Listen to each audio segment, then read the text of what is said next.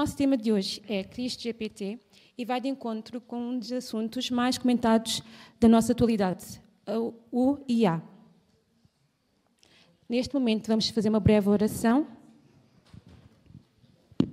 Convidamos então o Gabriel que possa vir até aqui e convidamos também a audiência para que possa levantar-se para podermos orar neste momento. Oremos.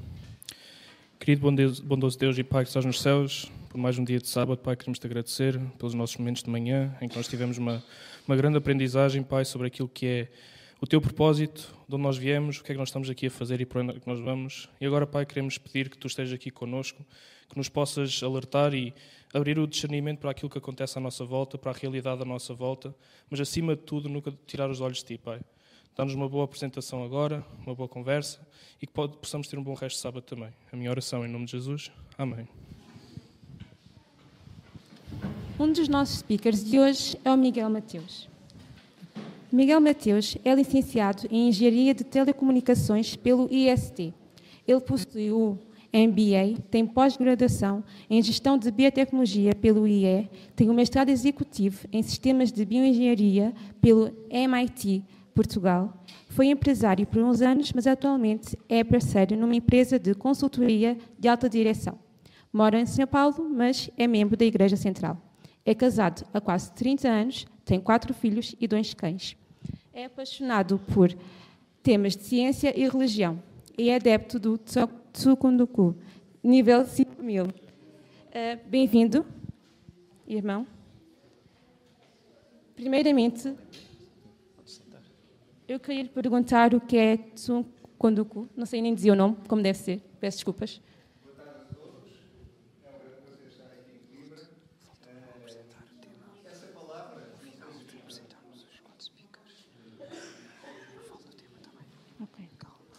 Isto é tecnologia. Estamos a falar de tecnologia hoje, não é? Uh, boa tarde a todos, é um prazer estar aqui em Coimbra. Uh, essa palavra, não sei se todos ouviram a palavra que ela disse: Tsundoku. Alguém sabe o que é um Tsundoku? Eu também não sabia até há algum tempo, mas fiquei muito contente por saber, porque há muitas pessoas que dizem que eu acumulo muito lixo, acumulo muitos livros, e então descobri que havia uma palavra japonesa para descrever esse acúmulo, que não é de lixo, é de livros que eu pretendo ler, que ainda não li. E então essa palavra significa exatamente acumular coisas que se pretendem ler. E, e nível 5 mil, porque a minha biblioteca ultrapassou os 5 mil agora há, alguns, há algum tempo. E também, só para dizer mais uma coisa, porque uh, há, um, há uma pessoa que eu admiro bastante, que é o Humberto Eco, é um escritor, um semiólogo, e ele diz, ele tem 30 mil livros na biblioteca dele, e ele diz que o tamanho da sabedoria de uma pessoa é proporcional aos livros que ela não leu na sua biblioteca. E, portanto, quando lhe perguntam, mas já leu estes livros todos, ele dá esta resposta. Portanto, eu agora vou passar a dar essa resposta também. Uma boa tarde a todos, um prazer estar aqui. Obrigado. Obrigado, Miguel. Próximo convidado que, que temos connosco é o Paulo Peixoto. Desculpem, o Paulo Macedo primeiro. Uh, trouxemos dois Paulos e, e, era normal que isto, que isto pudesse acontecer, não é? Mas o Paulo Macedo tem 47 anos. Uh, ele não gosta de ser apresentado, já, já conhecemos isso de manhã, mas nós de qualquer maneira vamos fazer uma breve apresentação. Ele é o diretor dos Departamentos de Comunicação e Relações Públicas e Liberdade Religiosa e Assuntos Públicos da Divisão Intereuropeia da Igreja Adventista do Sétimo Dia. É licenciado em Relações Internacionais, é mestre em Comunicação Estratégica, casado há 23 anos, com uma filha com 16. Gosta de ler, viajar, falar com as pessoas e de representar a Igreja. Paulo Sérgio, obrigado por teres vindo. Convidamos-te a, a juntar-te a nós.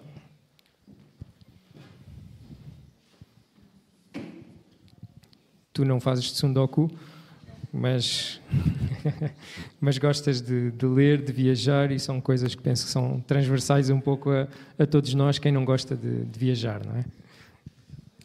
O nosso próximo convidado é o irmão Paulo Peixoto. Ele, é, ele tem 57 anos, é professor associado no Departamento de Engenharia, Eletrotécnica e de Computadores da Universidade de Coimbra, investigador no Instituto de Sistemas e Robótica.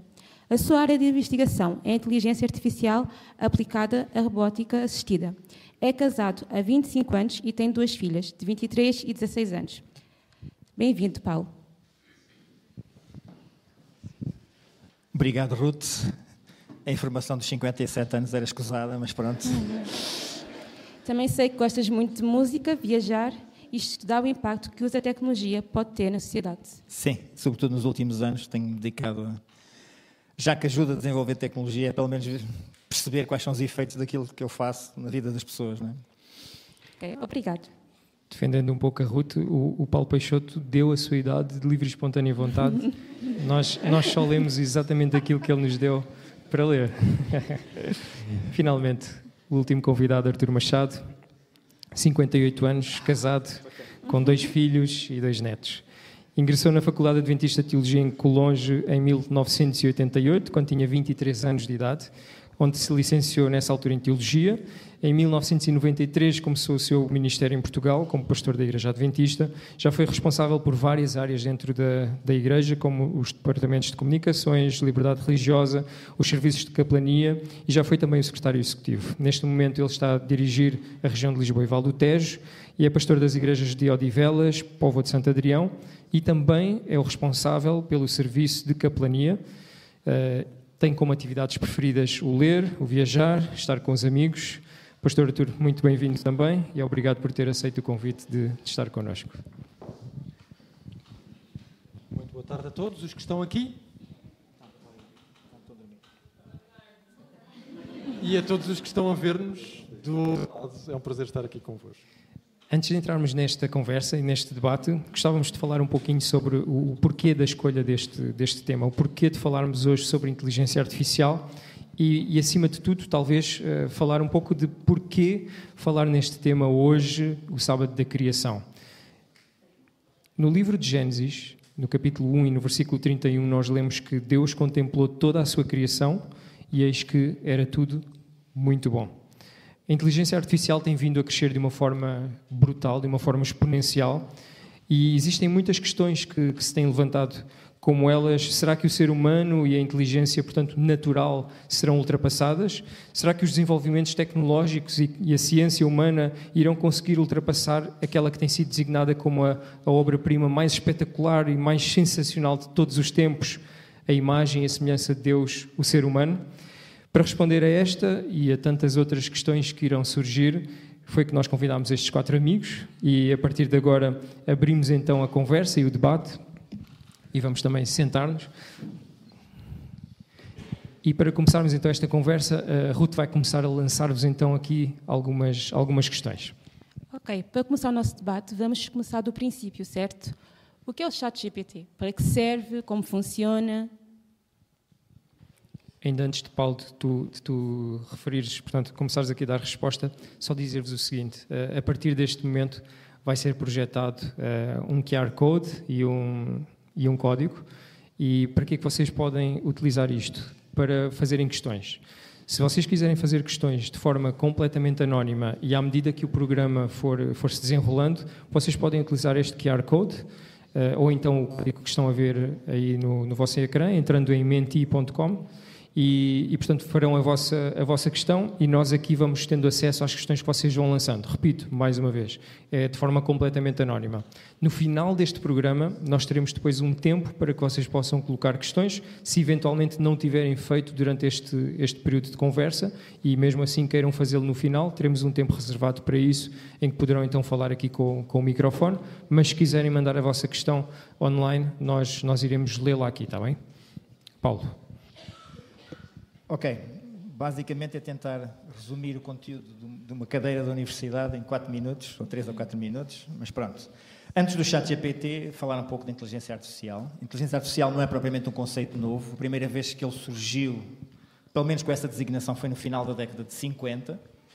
E surgiu simplesmente porque o homem tinha acabado de inventar algumas máquinas, sobretudo no final da Segunda Guerra Mundial, e alguns de vocês sabem a história das máquinas que foram criadas para descodificar os códigos que, que alguns dos uh, participantes na guerra tinham e utilizavam para, para, codificar as comunicações.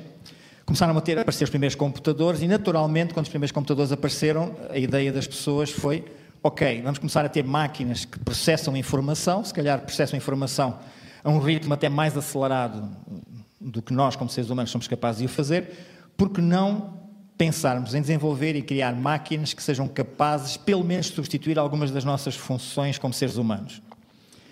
E, naturalmente, em 56, uma conferência foi patrocinada por, um senhor, por dois senhores, John McCarthy e Marvin Minsky, que ficaram uh, cunhados como os pais da inteligência artificial, juntaram um grupo de cientistas e começaram a pensar o que é que vai ser a inteligência artificial.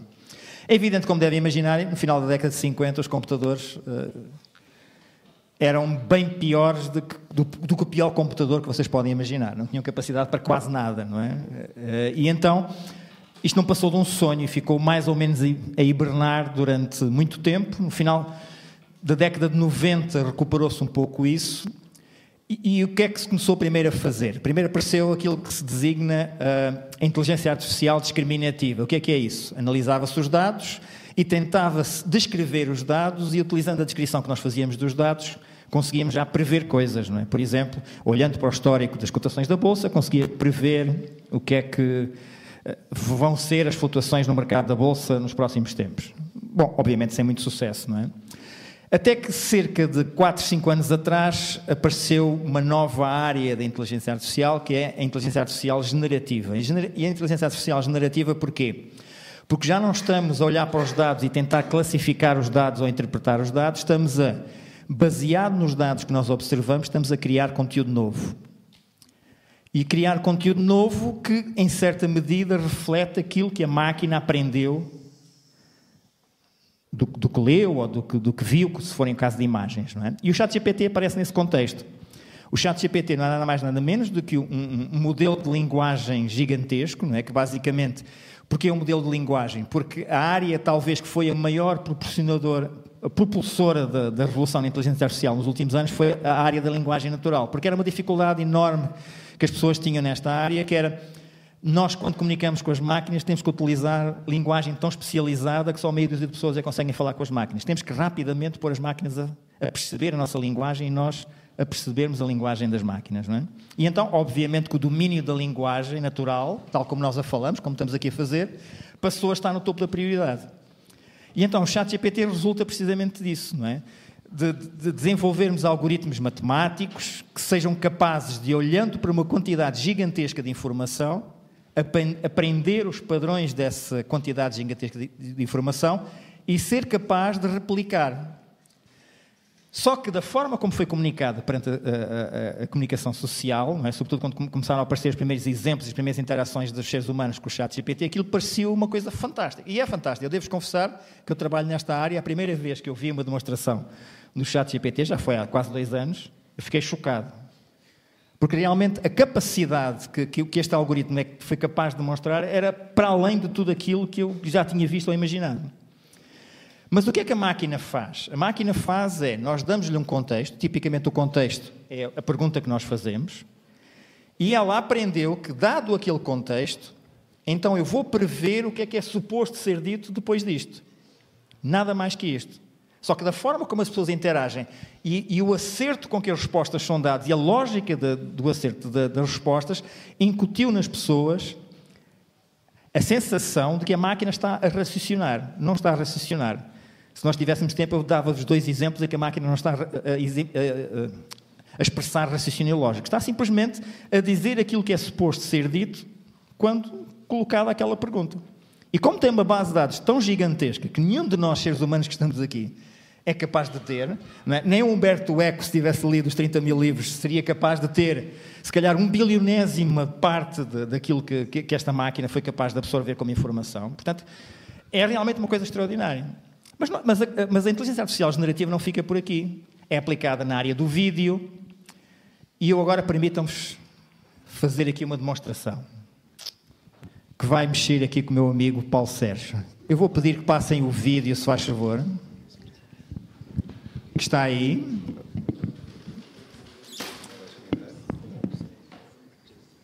O meu nome é Paulo Macedo. O som tem que dar som. anos. Nasci no Porto e vivo em Setúbal há 20. O meu nome é Paulo Macedo e tenho 47 anos. Nasci no Porto e vivo em Setúbal há 23. Se há coisa que eu gosto aqui no sul é da praia, não há nada como um dia de sol, sentir os pés na areia quente e o sal a secar na pele. Outro dia perfeito é um almoço de domingo em que eu cozinho para todos e depois saímos juntos a um shopping para ver umas montras e fazer as compras da semana agora que está a chegar o Natal. Vai dar para fazer isso várias vezes nos próximos tempos. Imagina vestidos com roupas quentes, grossas e pesadas, que são as minhas preferidas. Ora, aí está o dia perfeito. Praia, compras, cozinha e roupa de inverno. Melhor, só mesmo passar um dia inteiro sem ler notícias ou comer um pedacinho de chocolate. Não me lembro da última vez que tive um dia assim. Deve imaginar, não é o Paulo Sérgio Macedo que está a fazer aquilo. Foi um motor de inteligência artificial que gerou aquele conteúdo. A única coisa que eu fiz, escrevi o texto. Obviamente que tive, teve que ter a colaboração aqui do Paulo e vou explicar porquê. Porque imaginem o perigo desta tecnologia, não é? Porque está perfeita, a voz dele é perfeita. Eu acho que a Rolanda, se ouvisse uh, ele a dizer isto. Isto não... não, a voz dele a dizer qualquer coisa. e acreditar que era o Paulo Sérgio. A única coisa que eu fiz foi ir à Novo Tempo Portugal, buscar dois minutos de um culto que ele fez na Novo Tempo Portugal, treinei o algoritmo de inteligência artificial com esses dois minutos e o resto é história.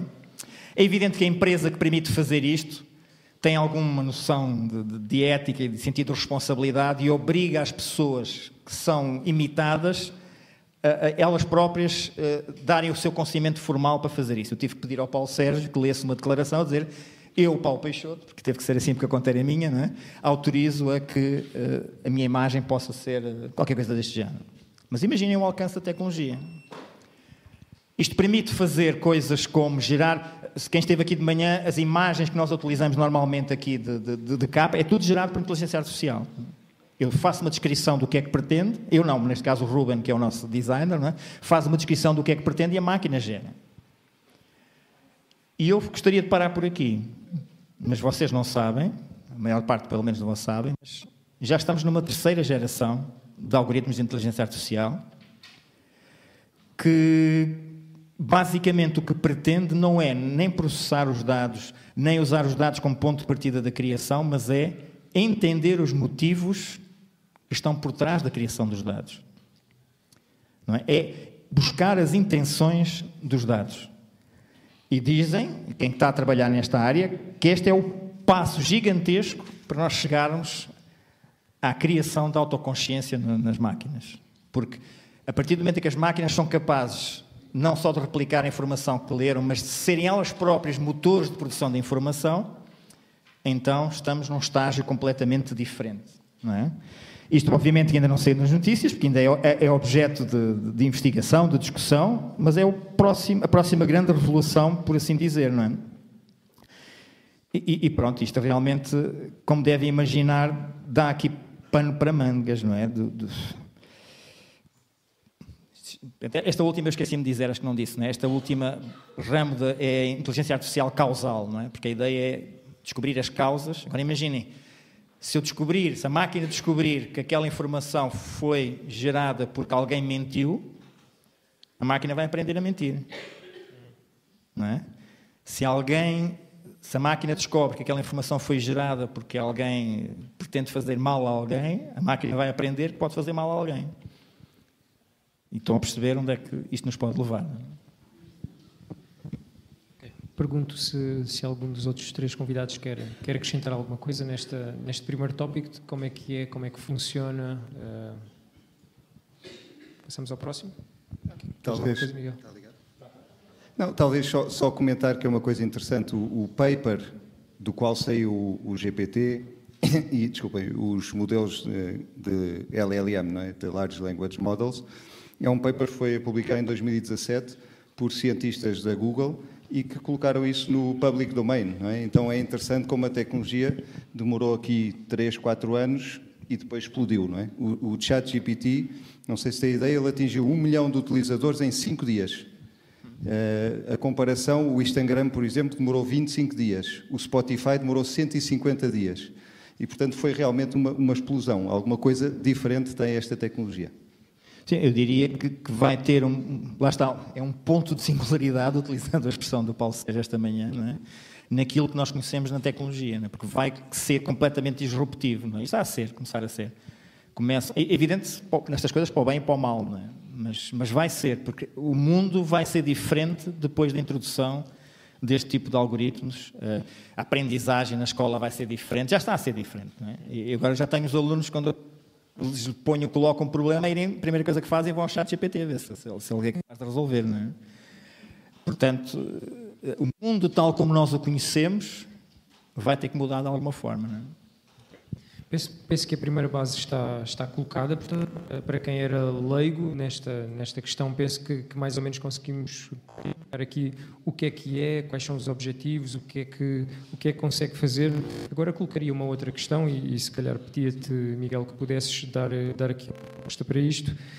Quais são as vantagens e quais são as desvantagens de utilizarmos inteligência artificial? É, é, há muito hype não é? e muito ruído à volta do tema, e não é recente, é, é mais antigo do que a gente possa pensar. Eu não sei se têm noção, assim, a primeira pessoa que falou dos perigos da inteligência artificial foi bem antes do chat GPT. Em 2014, o Stephen Hawking uh, publicou um artigo no Independent onde ele dizia esta é talvez a maior descoberta de todos os tempos e pode ser que seja a última é? no sentido em que pode ser aquela descoberta que vai destruir a humanidade. Depois houve um senhor, eu até trouxe os livros, já falamos de livros, não é? Este livro que é Superinteligência foi publicado em 2015 e, de certa maneira, deu, uh, digamos, arcabouço científico e filosófico àquela ideia, àquela ideia do perigo do Stephen Hawking, depois o Bill Gates também saltou neste bandwagon, o, o próprio Elon Musk, e agora, quando saiu o ChatGPT, eles voltaram a escrever uma carta aberta a pedir uma moratória de seis meses não é, na investigação. Então surgiu muito medo disto. Fala-se, há uma brincadeira que é a brincadeira do paperclip, do clipe de papel, é, em que se diz: não, se eu tiver uma inteligência artificial que realmente funcione bem, eu vou-lhe dizer: olha, quero que me produzas uh, clipes de papel e ela vai mudar o mundo, não é? transformar tudo e fazer com que todos os recursos da humanidade se transformem para construir clipes de papel até à extinção de tudo mais. Portanto, este é o medo que existe, que foi criado em relação à inteligência artificial, ainda antes do ChatGPT, e, o ChatGPT é um exemplo, que realmente, para que é que serve? Faz coisas extraordinárias. É uma ferramenta poderosíssima. Não menosprezemos o papel que isso tem. Eu, na minha área de consultoria, não se fala de outra coisa, não é? Nós estamos a ir aos clientes todos a levar temas de inteligência generativa, como é que podem mudar o call center, como é que podem mudar o reporting da empresa, a parte financeira, a abordagem de mercado. É outro mundo, a coisa está a mudar completamente. Mas, por outro lado, este hype talvez seja um pouco exagerado, porque quando nós vamos brincar com o ChatGPT, é realmente impressionante e ele responde-nos de maneira humana, em português, em inglês, em espanhol. Vocês é que nem precisam dizer a língua, não sei se já experimentaram. Vocês podem interagir com ele em qualquer língua e ele responde naquela língua e depois dizem agora dá-me essa resposta em, em chinês e ele responde em chinês. É muito poderoso. Mas há barreiras que eu acho que não vão ser ultrapassadas. E eu, já em 2015, quando foi este livro e todo este hype, eu escrevi um artigo sobre o assunto, depois eu no final leio-vos um trecho desse artigo, porque eu acredito firmemente que são tecnologias que, que entram numa curva nova, sobem muito e depois vão fazer um, um platô. A certa altura não vão avançar mais. Vão ser muito úteis, vão ser utilizadas largamente, mas não para, para digamos, uh, uh, para serem realmente o que é ser inteligente. Ok? Agora, têm potencial para causar problemas. E eu queria vos ler aqui um pequeno artigo que saiu na Folha de São Paulo em maio de uma, uma advogada que se chama Becky Goris. Eu adaptei algumas coisas e encurtei um bocadinho para não ser muito longo, mas fala exatamente dessas, do que eu acho, eu concordo com ela sobre as limitações da máquina. Okay? E depois falaremos mais disso. Ela diz assim: Uh, é inquestionável que a inteligência artificial é uma ferramenta com um potencial gigantesco que pode ser bem ou mal utilizada, como qualquer tecnologia. E depois diz assim: Mas talvez por eu ser demasiado humana ou demasiadamente otimista, não acredito nessas comparações com o cérebro humano. Porque, contradizendo o próprio nome, a, a AI, a inteligência artificial em inglês, de inteligente não tem nada. Acumular informações e replicar padrões não é ser inteligente, é ser obediente. Porque o Paulo explicou aqui um bocadinho que o que ela faz é pegar em todos os livros que foram publicados, em todo o material que existe na internet e consegue compilar aquilo de maneira a dar-nos respostas do que, do que seria natural, dada toda aquela informação. Mas isso não cria realmente nada novo. Alguém disse aqui, cria coisas. Ele não cria realmente nada novo. Ele embaralha e dá de novo aquilo que já se sabe. Se, numa comparação um bocadinho mal feita, mas o, o vosso corretor no telefone, todos nós já passámos situações embaraçosas, não é? Porque escrevemos alguma coisa e ele faz uma coisa completamente diferente. Isto é um corretor de telefone glorificado, digamos super poderoso, mas continua a ser um corretor de telefone que não sabe realmente o que a gente está a dizer. No entanto, com muita capacidade e com muita utilidade, ok? E depois ela diz assim: faltam à inteligência artificial criatividade, malícia, rebeldia. Falta Nelson Rodrigues. Não sei se todos conhecem, mas é um bocadinho mais da cultura brasileira, mas podem, podem procurar. Falta alcançar a alma. Falta curiosidade, opinião, uma ideia, a mudança da ideia. Falta uma brasilidade, neste caso, uma malandragem, uma preguiça, faltam sotaques. Faltam nessa inteligência fabricada o feminino e o charme. Falta Clarice Lispector.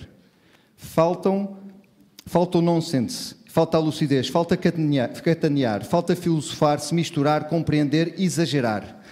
A inteligência artificial não teve infância, já nasceu adulta, evoluiu com ideias prontas, com o cérebro pronto, pré-moldado, acredita sem questionar, tem memória, mas não tem lembrança.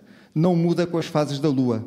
Mais do que nunca, somos instados a usar a nossa inteligência analógica para metabolizar com sabedoria as mudanças dessa tecnologia digital e não deixar que os nossos circuitos, circuitos se atrofiem diante dela.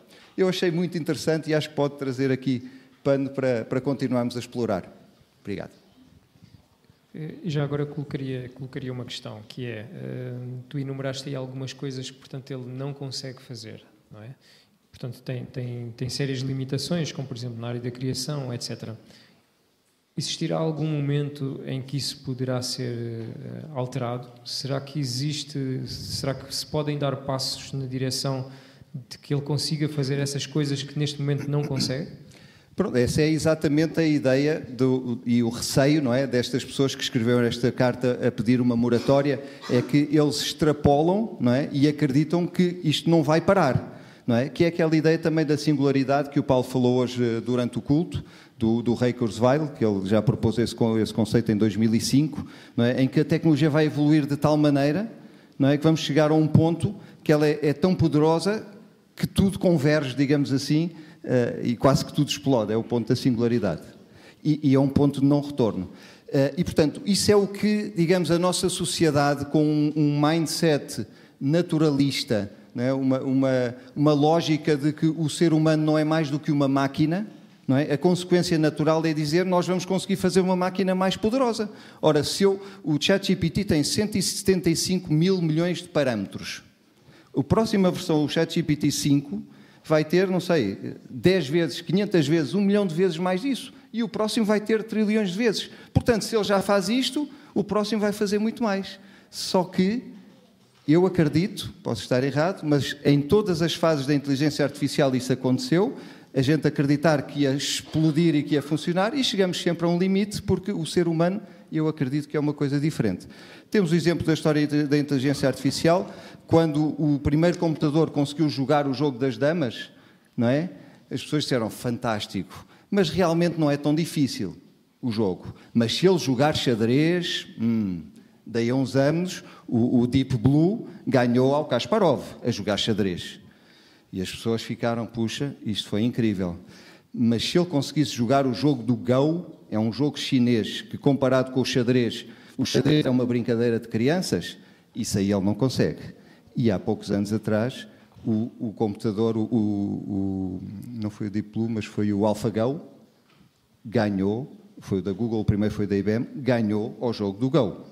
E fez uma jogada que é a jogada 37, que é conhecida como uma jogada surpreendente, que nenhum ser humano teria feito. E ficou-se a pensar, realmente ele sabe o que está a fazer. E fica a pergunta, ele saberá o que está a fazer? Ou conseguimos uma máquina que consegue resolver aquele problema e resolve muitos outros problemas, mas isso não significa que seja humana, não significa que tenha todas estas coisas que nós, que nós eh, vimos aqui neste texto. E, e se eu tiver mais um minuto, posso dar aqui outro exemplo. Há um outro autor que eu gosto bastante, já agora, já agora vai tudo, chama-se Rubem Alves, uh, brasileiro. Ele escreveu até um livro, este, este, texto está num livro que se chama Pérola Feliz Não Dá Ostras. é um livro de crónicas. Mas eu achei muito engraçado porque ele, ele vai buscar esta ideia da, da inspiração, não é? O que é que é um escritor, o que é que é um cientista? E ele diz: uma inspiração é quando a gente não sabe de onde a ideia vem. E há quem diga: não, mas um autor, ele também faz o mesmo que o ChatGPT. Ele compila um monte de informação que ele adquiriu durante a sua vida e escreve. Será isso ou será algo mais? Eu acredito que é algo mais, não é? E, portanto, é um bocadinho o que este texto diz. E depois ele diz assim: na ciência é ao contrário, tem de se saber de onde veio a ideia, chama-se isso método. Outro cientista tem de ser capaz de fazer o mesmo caminho para chegar àquela ideia. Mas na literatura é ao contrário, eu não sei de onde é que veio a ideia. Uh, portanto, não se pode ensinar o caminho. E ele dá um exemplo de Fernando Pessoa. Fernando Pessoa supostamente escreveu assim: Às vezes eu tenho ideias felizes, subitamente felizes, e depois de escrever eu leio e digo: Por que é que eu escrevi isto? Onde é que eu fui buscar isto? De onde é que me veio isto? Isto é melhor do que eu. E, portanto, a minha questão aqui é: eu acredito que o ChatGPT nunca vai ser melhor do que um ser humano realmente inspirado, uh, com uma centelha de alguma coisa que eu acredito que, que não é explicada pelas máquinas. É Querem comentar mais alguma coisa? É arriscado. É, é, evidente que nós temos que olhar para o chat GPT como uma criança não é? que está a aprender. É? e tem uma capacidade de aprendizagem absolutamente incrível. Não é? Mas aquilo que mais me preocupa no chat GPT são as coisas que ele diz que ele não aprendeu, mas que foi programado para dizer. Certamente quem já utilizou o chat GPT já chegou a essa conclusão que é, quando vocês fazem uma pergunta que não é politicamente correta ou cuja resposta não é politicamente correta, vão ver que a resposta é politicamente correta. É? E vocês podem não ter essa ideia, mas a OpenAI, que é a empresa que, que detém a tecnologia, não é? Contratou uma empresa canadiana, que contratou uma empresa nigeriana, que está neste momento, tem centenas de funcionários, cujo único trabalho que eles fazem é questionarem o chat GPT à procura de encontrarem perguntas que eles acham, que eles dizem na gíria deles, tóxicas. E depois, em vez de, por exemplo, é normal que se uma máquina aprendeu olhando para aquilo que é escrito, que questões como igualdade de género, questões raciais, que haja um enviesamento, que é o normal enviesamento que naturalmente ou infelizmente existe na nossa sociedade. Agora o que está a ser feito é introduzir uma correção no sentido de que a opinião que ele emite não é o resultado da aprendizagem, mas é o resultado de alguma pré-programação. E o exemplo mais caricato disso é que, para aí há um, cerca de um ano atrás, foi, foi escrito um, um, um, artigo científico que acusava o chat GPT de ter uma filosofia de esquerda. Porque grande parte das opiniões que ele manifestava, sobretudo nas questões sensíveis da sociedade, era uma opinião de esquerda. E o curiosamente é que depois foi incutido no chat GPT para deixar de ter essa posição de esquerda para ter uma mais ao centro, não é? Qual é a preocupação que eu tenho com isso? Quer dizer que a máquina vai sempre, em última instância, refletir a forma de pensar de quem tem a tecnologia. Tu há bocado falavas na questão do, do sábado ou da criação, não é? porque é que o ChatGPT não dá as perguntas, as respostas certas em relação à criação? É evidente que não vai dar, porque isso não é o mainstream, não é? E isso, para quem defende um conjunto de princípios e um, um conjunto de ideias, que são ideias minoritárias, que é o nosso caso aqui, não é? nós estaremos sempre em desvantagem, não é? Porque aquilo que vai ser refletido nunca, ou, ou, será muito difícil uh, refletir uh, aquilo que nós pensamos, não é? Por isso é que, tal como outra tecnologia, nós devemos ter uma, uma análise muito crítica em relação ao conteúdo. E o meu receio é que neste momento, com, com, o estado de endeusamento que nós colocamos na tecnologia, as pessoas já nem façam isso. Comem tudo aquilo que, que, que ela debita, não é? Ok. Obrigada. Há uma coisa interessante que ainda, ainda há pouco eu ouvi, que é a grande diferença entre o chat GPT e nós. O chat GPT é uma criação humana, será sempre uma criação humana. Ou seja, vai se aperfeiçoar, sem dúvida, vai ter estágios, mas será sempre uma criação humana com todos os limites que ela tem. O ser humano não é uma criação humana. O ser humano é uma criação divina.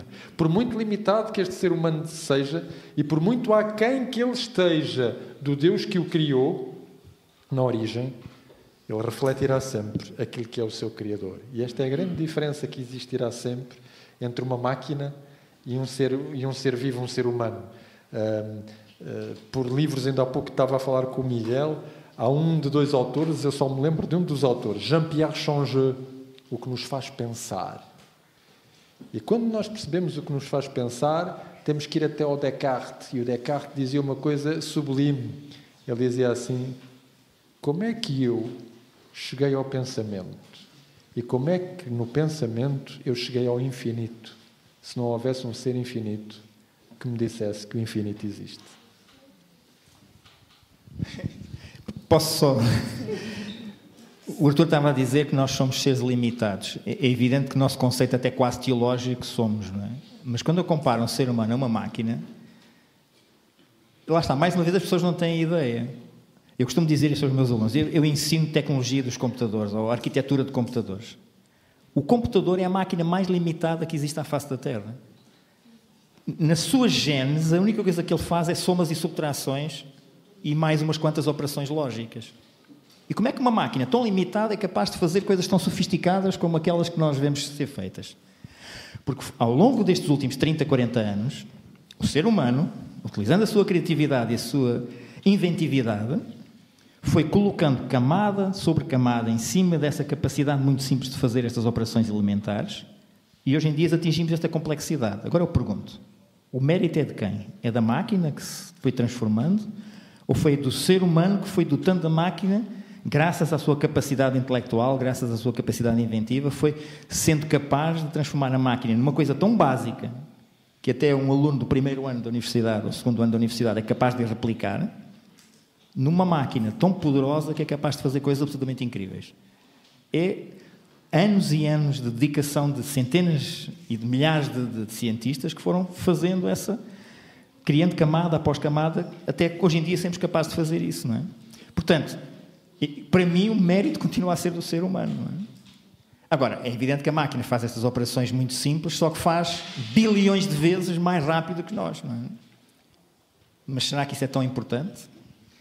Sobre esse tema, e depois vamos deixar o Paulo falar, é, a tua pergunta. Não, é que às vezes as pessoas dizem, não, caramba, mas o, o computador faz coisas fantásticas, tudo isto. É assim, não é uma coisa nova, não é? Eu não sei se sabem que há uma coisa que se chamava o computador humano. Sabem o que, é que era o computador humano? O computador humano eram 500 pessoas dentro de uma sala a processarem cálculos, não é? Era o computador humano. Hoje a nossa calculadora, o nosso telefone faz 500 salas daquelas.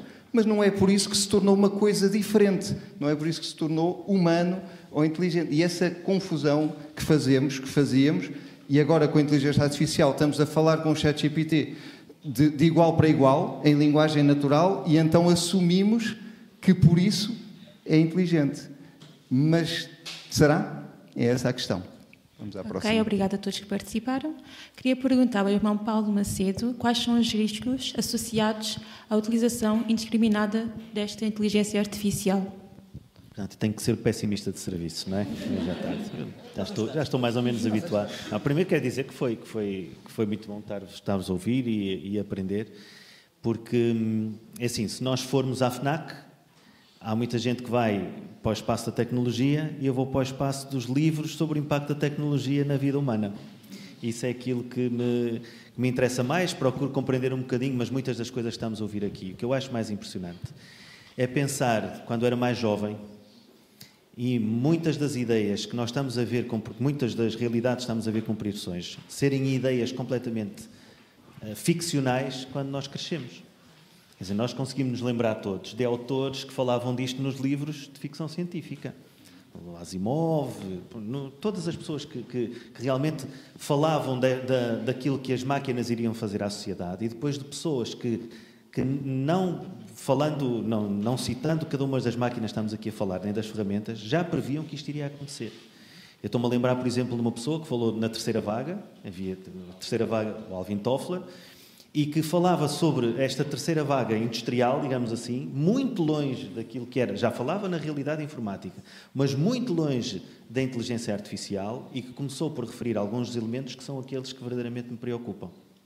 Não tanto aquilo que as máquinas podem vir a fazer, mas aquilo em que as máquinas nos podem vir a tornar. Eu hoje de manhã fiz aquela citação do jornalista americano e acho que ele tem muita razão. Mais preocupante do que aquilo que as máquinas podem fazer em vez dos seres humanos é que os seres humanos venham a transformar-se em máquinas na maneira como raciocinam. Isso, isso verdadeiramente é algo que me preocupa. Uh, eu lembro-me, volto a citar, é o que eu digo, muito disto nem parece verdade, parece ainda ficção científica. Estamos aqui a ouvir coisas, se calhar muitos de nós pela primeira vez, parece ficção científica. Uh, mas houve um outro senhor, por exemplo, que escreveu um livro chamado Admirável Mundo Novo, Aldous Huxley, que é um livro escrito nos anos 50, ele depois escreveu um segundo, em que muitas destas coisas já pareciam realidade. Ele separava os seres humanos, segundo a sua classe em letras gregas, havia os alfas, os betas, os deltas, os gamas, consoante o papel que tinham na sociedade, e esse papel adivinha do modo como eles já eram gerados, porque eles não eram gerados por um, um homem e uma mulher, como naturalmente existe a geração. E hoje nós olhamos para trás e vemos que parece que, de facto, a sociedade se começa a estratificar entre aqueles que têm acesso a este mundo novo e aqueles que não têm. Esta é a minha primeira preocupação. Tem a ver com aquilo que chama, tem a ver com aquilo que chama uh, uh, uh, gap tecnológica, portanto, o fosso tecnológico entre um grande conjunto de pessoas que fica afastado da realidade futura e aquele que para já é diminuto, mas que tem acesso a ela. Há um problema de inclusão aqui. Nós estamos muito inclusivos em muitos aspectos, mas a sociedade acelera de uma forma em que realmente há um conjunto muito grande de pessoas que fica fora daquilo que é a nova realidade. E eu rimo muito, às vezes vejo a minha filha que percebe muito mais de redes sociais do que eu, e eu sinto-me um bocadinho ignorante com aquilo que ela já sabe em muitas, das coisas. E eu fico a pensar que se o mundo durar mais 30 anos, que é a diferença de idade que a gente tem, ela vai estar muito mais ultrapassada para um filho dela daqui 30 eh, anos depois do que aquilo que eu estou. Porque, eh, quer dizer, o crescimento é exponencial, não é de maneira nenhuma aritmético. Isto cresce de uma rapidez tremenda. Esse primeiro uh, aspecto de inclusão preocupa-me, que é, uh, nós vamos em algum momento ter que sempre pensar, como sociedade, nas pessoas que ficam excluídas e que têm muita dificuldade em acompanhar o ritmo das coisas que acontecem. Um segundo aspecto que também me preocupa, e foi perguntado, perguntaste-me os riscos, uh, há um que me preocupa que tem a ver com os efeitos neurológicos e mentais e depois por consequências espirituais na maneira de pensar de cada ser humano porque nós já hoje já é muito comum nós dizermos que é muito mais difícil nós nos concentrarmos. Nós dizemos isso uns aos outros, nós dizemos ninguém aguenta um sermão de uma hora, os sermões têm que ser mais curtos, ninguém já pode estar muito tempo concentrado em determinada coisa que está a dizer, e existem razões para isso. A capacidade das novas gerações, e mesmo a nossa, de nos concentrarmos num elemento, hoje é menor do que a que era uns anos atrás. Nós, nós sensorialmente, hoje habituamos-nos a ver e a ouvir e muito menos a meditar e a, e a, mediar aquilo que estamos a receber. Mas isso tem um perigo muito grande. O Paulo citou já o, o, perigo de se comer, foi o que tu disseste, aquilo que nos está a ser servido, e é hoje que nós hoje vemos.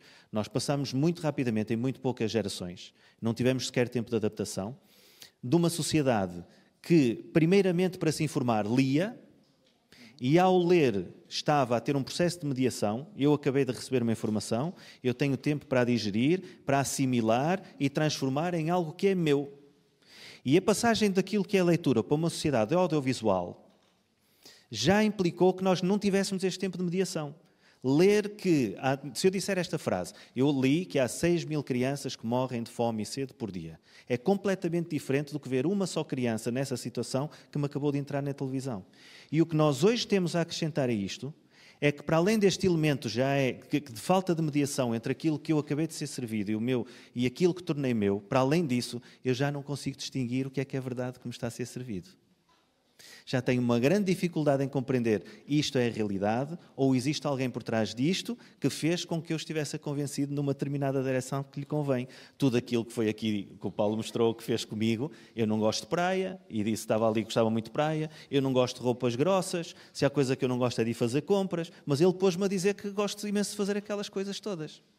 E depois ainda pôs ali um bocadinho de sotaque espanhol e brasileiro para dar a ideia do que é que se pode fazer, mas hoje Infelizmente, as pessoas que utilizam para o mal estão sempre à frente do bem.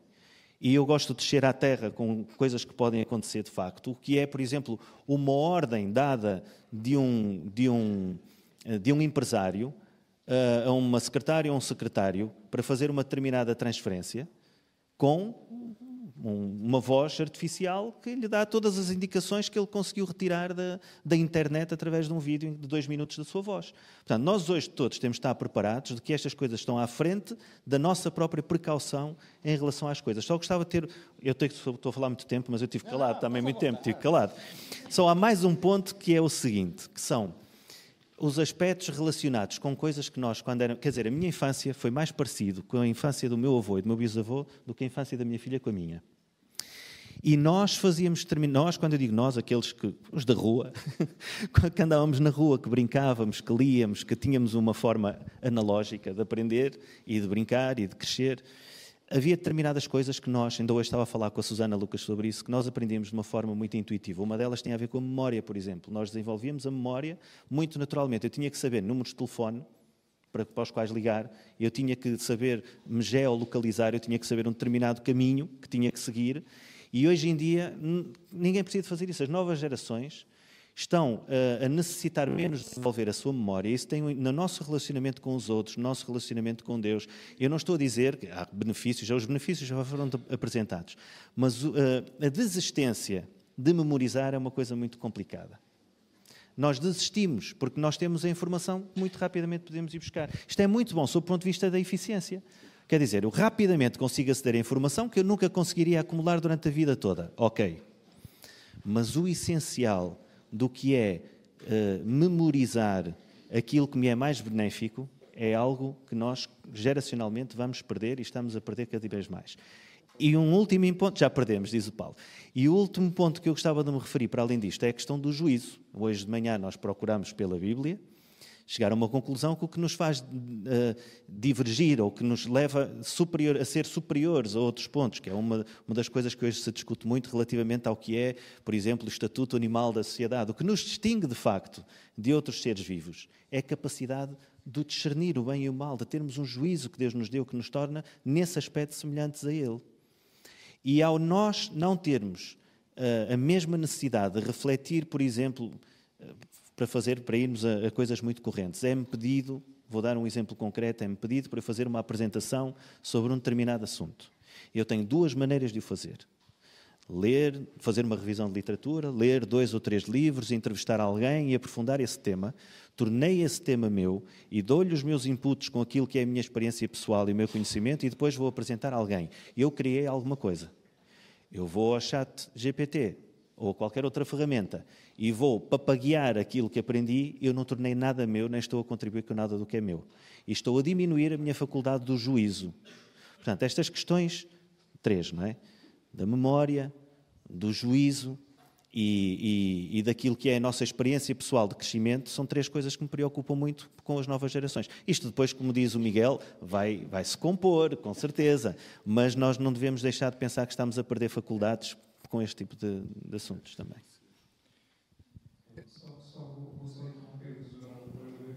chegar aqui algumas questões e, e, antes que depois percamos aqui o, o, o tópico que, que, estamos a tratar, uh, a primeira questão eu penso que nós já respondemos aqui, mas uh, só se calhar dar aqui um remate final neste, nesta temática. Portanto, aqui alguém que pergunta que Deus criou-nos e deu-nos livre-arbítrio.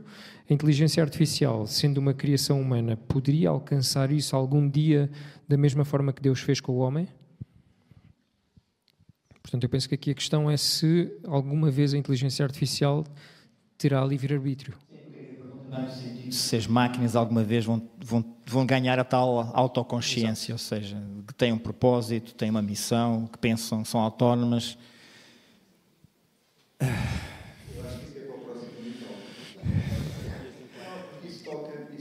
outro tema que é a natureza do cérebro, não é? E, e a gente não entrou aqui nisso, é, é, é tão grande como este, ou maior.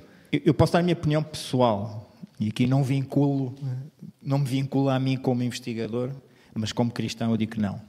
Que esse é o limite que, vai estar traçado por Deus e acho que não vamos conseguir lá chegar. Tecnologicamente, a maior parte das pessoas que investigam nesta área é esse o objetivo delas, não é? É, é chegarem assim, a esse estágio. Não, não é? só é assim, como isso é o que dá sentido sim, à vida delas. Sim. Tentar chegar lá. Mas pronto, é, é, o que é. Não? É? Mas isso, como, como, o Miguel estava a dizer, isso levar-nos ia para uma conversa mais filosófica do que tecnológica, e aí se calhar o Arthur era capaz Mas é uma boa conversa, hoje não é uma conversa, tempo uma conversa, mas não é para quê? Mas, mas, eu no final quero ler o, o, fim do meu artigo, que eu acho que dá talvez alguma Sim. resposta a isso. Está bem, no final. Podemos fazer a analogia com uma simples expressão bíblica, a palavra, aquilo que é o verbo. No, no hebraico, a, a, palavra palavra é a palavra e é simultaneamente a coisa. Mas ela é mais, é a vida. Porque a palavra é Jesus Cristo. Quando chegamos a João, afinal de contas, a palavra dá a vida porque ela é Jesus Cristo. No dia em que o ser humano criasse uma máquina que tivesse isso, o ser humano teria criado uma coisa que é a vida. E a vida só há um que o pode criar a partir do nada que é Deus. E é uma bela comparação entre a vida e o que estamos aqui a falar, mas dá outro ou vários unitalks. Eu queria só pegar aqui no, no que o Paulo disse, eu concordo plenamente com os pontos que ele colocou de, de riscos para a inteligência artificial, mas, eu acho, mas eu acho que há um que se calhar vale a pena uh, colocar, que está ligado com o que ele falou, mas que talvez vá mais além, que é nós entregarmos a nossa capacidade de decisão às máquinas. Não é? é um bocadinho quando tu dizes as máquinas é que têm de nos imitar, não somos nós que temos de imitar as máquinas. Não é? E neste caso, como estávamos a falar, obediência artificial em vez de inteligência artificial, nós estamos a ir para uma sociedade em que consideramos que a máquina sabe mais, sabe melhor, não é?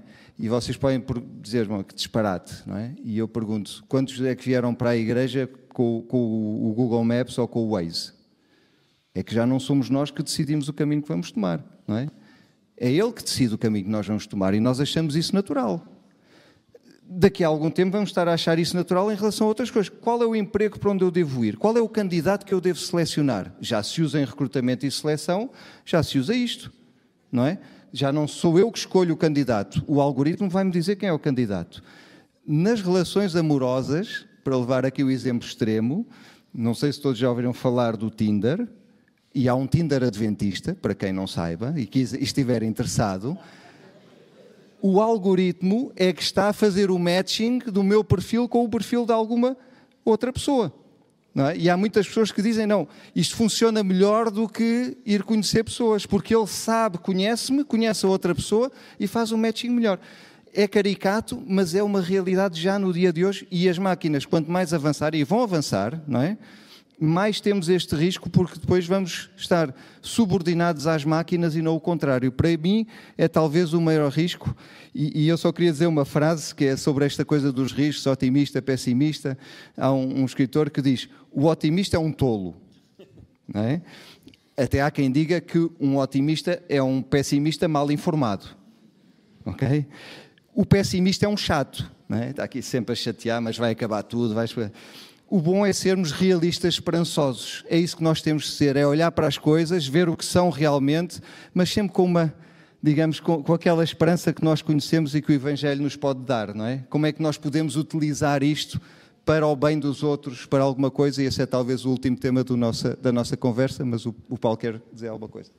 Muito, muito rapidamente, não sei se isto já muito rapidamente, uma dimensão aqui, a minha dama, não é? Vocês passaram aqui o tempo a bater na tecnologia, não é? Mas eu pergunto a tecnologia não é agnóstica? É, não é? Ela não pensa por ela própria, não toma decisões por ela própria.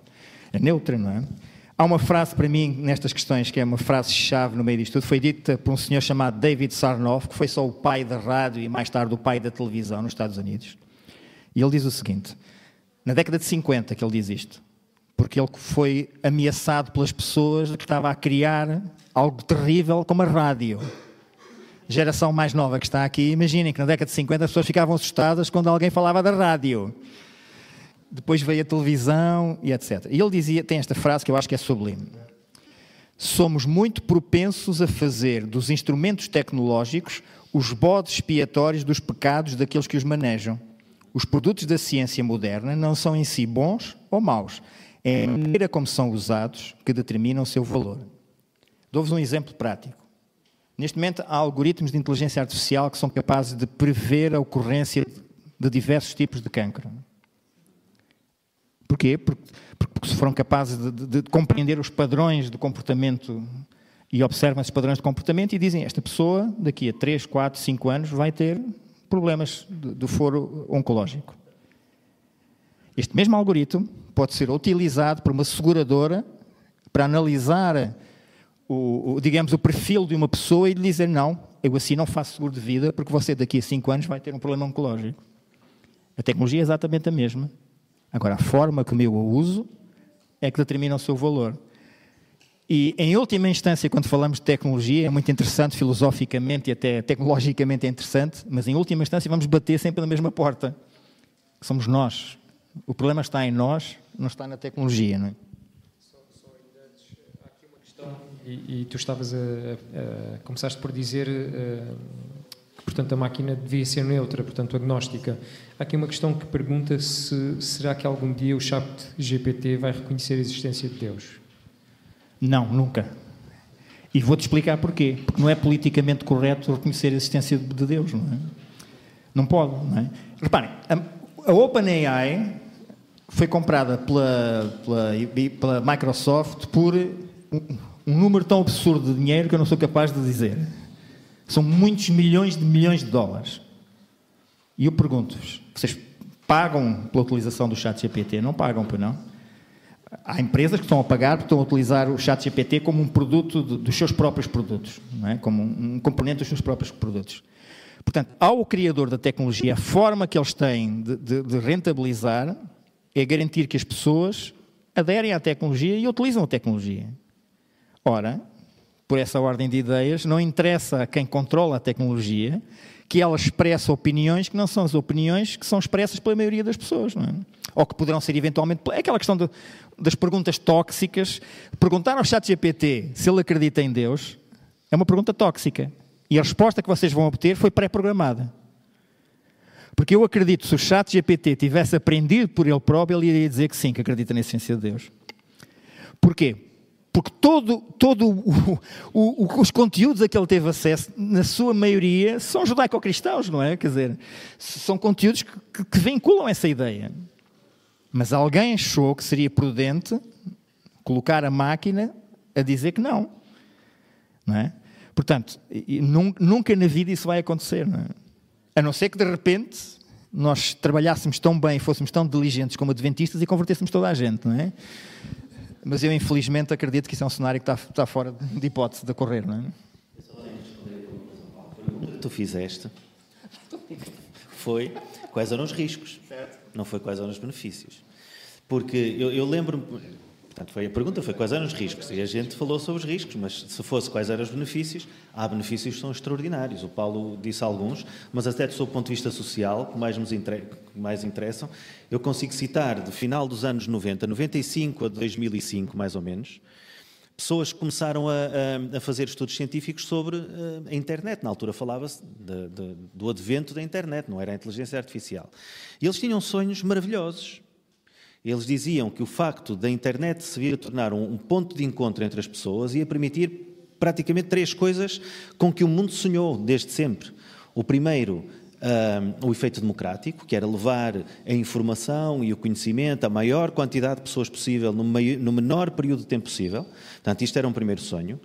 Um segundo, o sentido de participação, as pessoas passaram a ter um, um sítio onde podiam, de facto, expressar as suas opiniões. Falava-se muito nas democracias participativas. Toda a gente vai poder votar se aquela rua deve ser cimentada, mas ao mesmo tempo, o que é que devemos fazer sobre o aquecimento global? Era um segundo, um, um segundo aspecto muito importante, a participação. E o terceiro era a, a, a, o sentido de comunidade nós todos íamos passar a ser cidadãos globais, globais. Aldeia global, nós íamos passar a ser cidadãos globais digitais. Até se criou o Digital Citizenship. Uma ideia andou aí no final dos anos 90. Foi mesmo o que aconteceu. Foi mesmo. Nós hoje realmente somos uma comunidade no mundo inteiro mais unida, mais solidária, que consegue resolver os seus problemas de uma forma muito mais racional e pacífica. Esse é que é o problema, como o Paulo disse, é que a tecnologia não altera o mais profundo do que é o ser humano, que é a sua visão do mundo, hum, a sua empatia com as outras pessoas, e o ser capaz, eu já vou, vou dizer o mínimo do relacionamento, de se autocontrolar para o bem do outro. Não foi isso que aconteceu.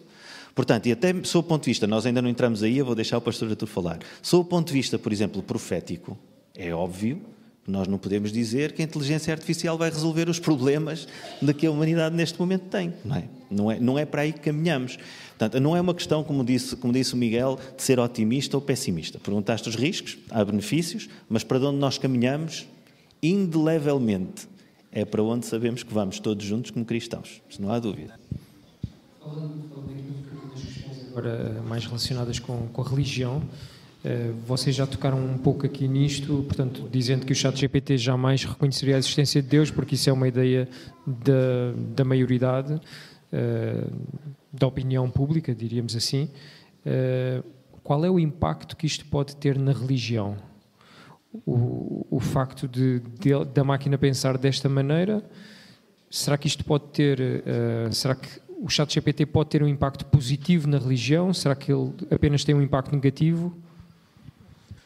Um, a, a, tecnologia tem sempre pode ser sempre utilizada pela pela religião de uma maneira positiva, aberta e, e, e graças a Deus nós pertencemos a uma igreja que sempre utilizou a tecnologia.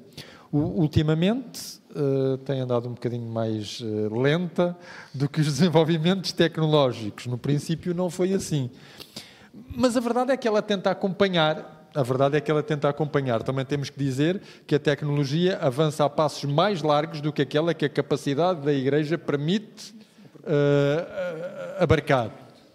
E, e, e, na verdade, no caso do chat GPT, pode ter um, um, várias utilizações, pela, e aliás está a ter várias utilizações pela Igreja. Não é à toa que recentemente, se vocês forem à Adventist Review, têm uh, várias notícias sobre chatbots que a Igreja Adventista está a utilizar. A Novo Tempo utiliza, uh, a Ásia utiliza, não sei se a divisão intereuropeia uh, neste momento também está a utilizar, mas certamente já, já tem algum. Ou seja, temos máquinas que neste momento, perguntando-lhes a elas qualquer coisa que, que tenha a ver com o universo adventista, elas vão lhe dar a resposta e vão encaminhá-la diretamente na direção, na cosmovisão que é aquela que a Igreja Adventista tem, tal como certamente outras, outras denominações religiosas o estão a fazer. Uh, recentemente, na Alemanha, houve um, um, o avatar de um pastor que pregou 40 minutos perante 300 pessoas. E, portanto, se vocês quiserem, está resolvido o problema da vocação pastoral. Ou seja, as uniões e as associações estão cada vez mais, e todas as, as, religiões estão cada vez mais a lidar com este problema que é não temos gente que assegure os líderes espirituais que vão desaparecer naturalmente, não é? Uh, nisso existe algum problema? É claro que existem vários. é claro que existem vários, porque reparem, nós vimos ali com o Paulo eu, eu posso pôr alguém a dizer justamente aquilo que eu quero, e mesmo no universo adventista, isto eticamente é muito complicado. Porque eu, eu gosto de pertencer a um universo adventista que é igual a um universo religioso como qualquer outro. Tem liberais, tem conservadores e tem moderados. E, e isto é ótimo. Eu tanto leio a Adventist Review, como leio outras, outras outras. Não vou fazer publicidade às outras, faça a Adventist Review uh, e não faça as outras, mas leio as outras. Leio as outras. Porquê? Porque eu gosto de ter uma perspectiva, eu gosto de ter uma perspectiva sobre global das coisas. E não gosto de ser direcionado, porque mesmo sem querer a igreja pode me direcionar. Dou-vos um exemplo simples. As compilações que se fizeram da irmã White foram direcionadas. E muitas delas não correspondem àquilo que ela escreveu. Porque quando nós vamos ver o contexto, isto dentro de um contexto quer dizer outra, outra qualquer coisa. Não quer dizer que as pessoas foram mal intencionadas, quer dizer que dentro da intenção que elas tinham para uma determinada necessidade de um determinado tempo e prevenir determinadas coisas, elas tentaram fazer o melhor que queriam e o melhor que podiam. E esta é a tentação. Ou seja, com uma ferramenta destas, a igreja pode ter a tentação de manipular uma opinião. Quer isto dizer que eticamente nós temos que ter isto em atenção. Mesmo a Igreja deve utilizar o chat, com certeza, a Igreja deve utilizar o chat GPT. É óbvio. Porquê? Porque a Igreja precisa de conhecer melhor a sociedade. Eu, eu há pouco tempo confrontei-me, estou a dar no SAL um curso aos capelães. E dentro do curso eu pus como ministrar a ateus e a agnósticos. E, e eu tinha algum material sobre isso. Mas de repente fui perguntar ao chat GPT, como é que é? E ele ajudou. Ou seja, e, e realmente ele deu-me tudo, tudo, tudo, aquilo, algumas coisas que eu já tinha, por aquilo que nós vamos vendo na filosofia, porque já há capelães agnósticos em muitos hospitais. Não aqui em Portugal, claro, mas já há. Já por exemplo, na, na Universidade de Harvard, neste momento, o chefe dos capelães da Universidade de Harvard é um ateu. Por muito estranho que, vos, que isto vos possa parecer, não crê em Deus e, e é o chefe dos capelães. E eu fui perguntar ao chat GPT como é que eu posso ministrar a um secular, a, um, a uma pessoa que não acredita em Deus, a um agnóstico ou a um ateu. E ele deu-me todas as, todas as indicações que eu, que eu poderia e que são válidas.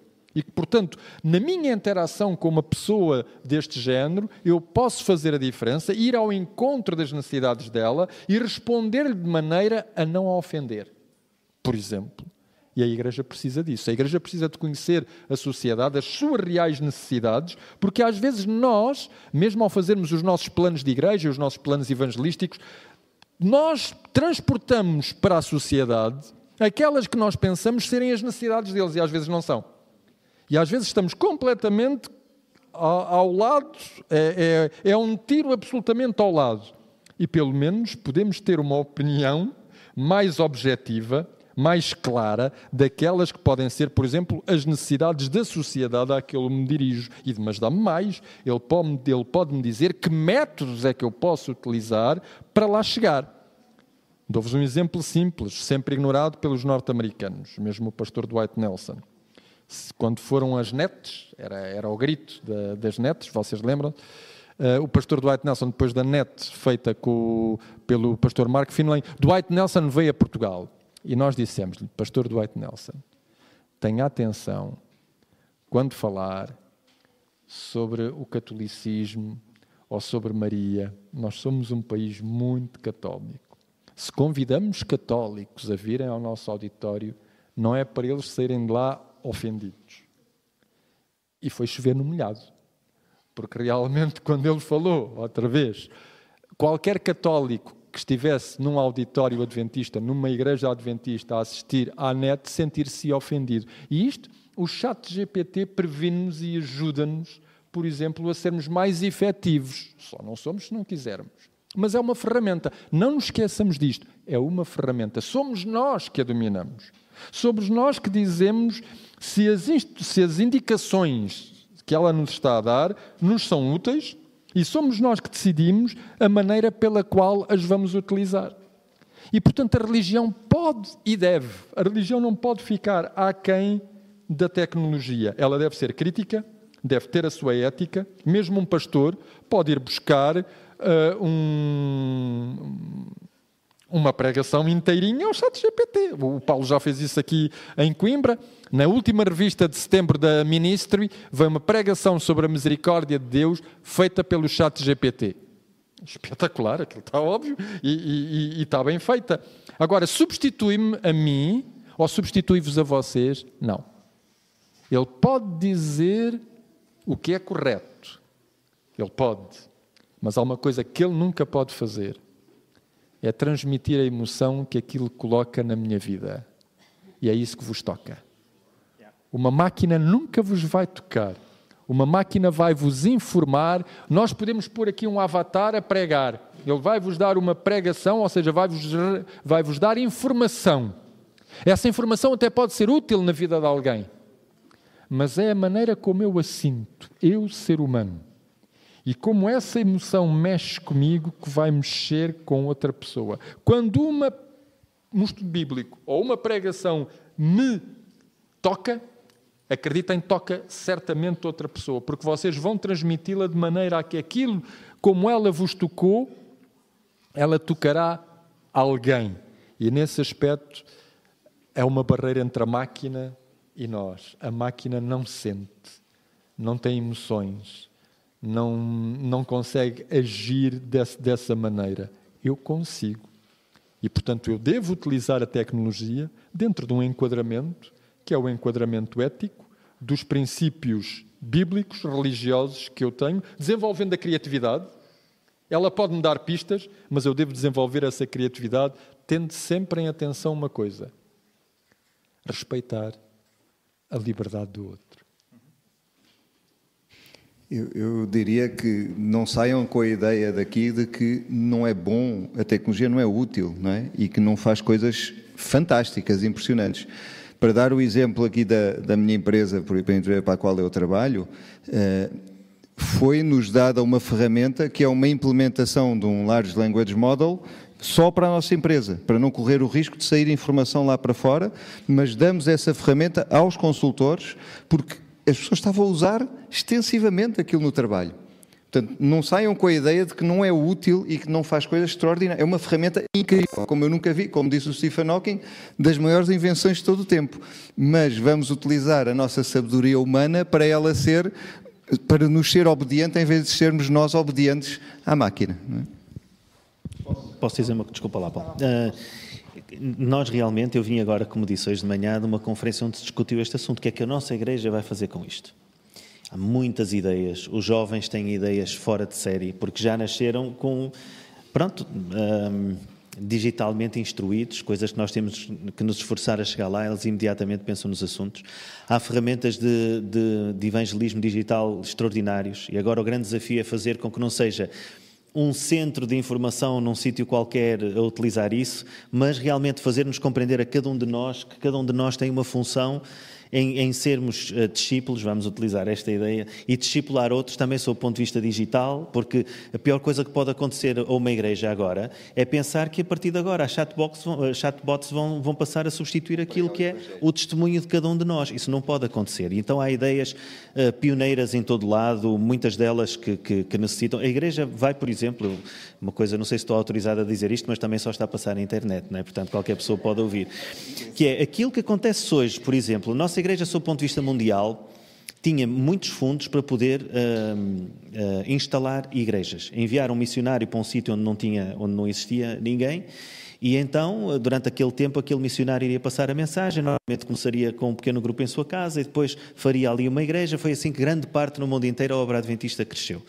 Até que realmente se compreendeu que não existe este mesmo, este mesmo tipo de estrutura, não só humana, financeira, por aí fora, para travar esta mesma batalha, porque é uma batalha, nós estamos a, a tentar uh, falar às pessoas do, do amor de Jesus num ambiente que é hostil, no mundo digital.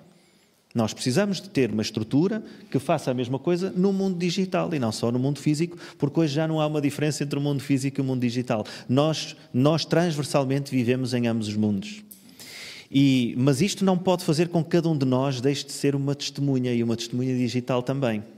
Mas, por outro lado, sobre a questão da religião, e agora vem a minha costela da liberdade religiosa, é que realmente hoje em dia eh, todas estas ferramentas, com palavras-chave, com determinado tipo de, de, de, de, procuras na internet, eh, com o controle que existe daquilo que é a maioria da informação lida por uma pessoa, isso permite de facto um profiling que, sob o ponto de vista da liberdade religiosa, é muito, muito perigoso. E nós vivemos aqui olimpicamente na Europa, porque temos liberdade de expressão, falamos como queremos, mas já há pessoas hoje, noutros sítios do mundo, onde, são, onde existe um perfil do, de quais são as suas procuras, de quem, com, com, quem é que se comunicam, que tipo de informação é que estão a procurar. Isto é ótimo, por exemplo, é, é feito, por exemplo, à procura de, de, coisas que têm a ver com terrorismo, mas infelizmente em alguns regimes é feito à procura de pessoas que têm uma fidelidade e uma obediência maior do que ao Estado. Portanto, nós também estamos a falar de armas que de um momento para o outro podem ser uh, aplicadas para a identificação de pessoas, o que é que estão a fazer, o que é que pensam, onde é que estão as suas lealdades, as suas fidelidades. E isso é uma coisa que nós cada vez mais, todos nós deixamos uma pegada digital. Não estou a dizer que devemos deixar de a colocar, não é isso que está em causa.